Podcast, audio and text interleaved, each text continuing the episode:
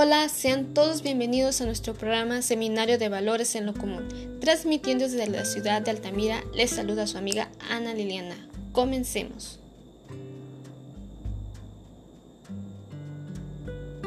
El día de hoy tenemos un tema especial. Estaremos hablando acerca de los valores para el sentido último, lo que para el ser humano la trascendencia implica superar los límites físicos es decir, rebasar la muerte, lo que solo se puede lograr a través de la vía de la espiritualidad. Bueno, para entender más el tema, iniciaremos con las virtudes teologales. Estas son fe, esperanza y amor.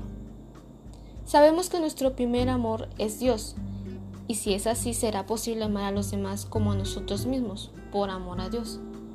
Amar es un acto de la persona, y es por eso ante todo se dirige a las demás personas. Este acto de voluntad se da de cinco formas. Te los voy a decir a continuación. Primer punto, el deseo y el conocimiento profundo de ser amado. Segundo punto, afirmación del otro. Esto es, amar es perdonar lo pasado, aunque haya dolido.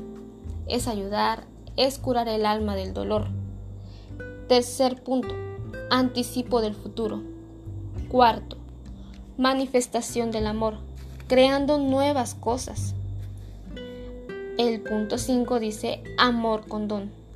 Esto es sacrificarse, es corregir. Ahora, al estar unidas la fe con la inteligencia y la voluntad, es necesario alimentarlas. ¿Con qué? Ahí te va. Fe. ¿Qué es la fe?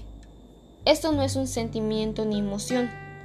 La fe es la sustancia de la esperanza. Con la fe podemos hacer la voluntad de Dios. Con la fe es posible también entender la existencia del dolor y el sufrimiento. La esperanza. La esperanza es creer que se alcanzará lo, lo que se desea. Y sí, así es. Esto viene de la mano de la fe y la esperanza, pero primero que nada, saber que Dios nos dará la fuerza de lograrlo. Mira, cuando ya nadie te escuche, cuando tengas dolor y sufrimiento, acude a Dios en oración. Él escuchará tus necesidades más profundas. En la oración pide que te dé fuerzas y te ayude a lo que quisieras pedirle. Lo que te dé, Él te lo dará para tu bien, aunque no sea lo que tú desees. Espero que te haya gustado este tema. Te dejo con, un con una pequeña cita si te gustaría saberlo, se encuentra en la Biblia. En Primera de Corintios 13, del 4 al 8. Y dice así.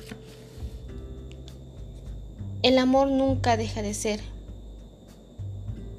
El amor es benigno. El amor no tiene envidia. El amor no es jactancioso.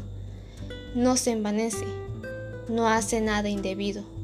No busca lo suyo no se irrita, no guarda rencor, no se goza de la injusticia, más se goza de la verdad. Todo lo sufre, todo lo cree, todo lo espera, todo lo soporta. El amor nunca deja de ser, pero las profecías se acabarán y cesarán las lenguas y la ciencia acabará. Espero que te haya gustado. Ahora sí, con esto me despido. Que tengas un buen día. Hasta la próxima.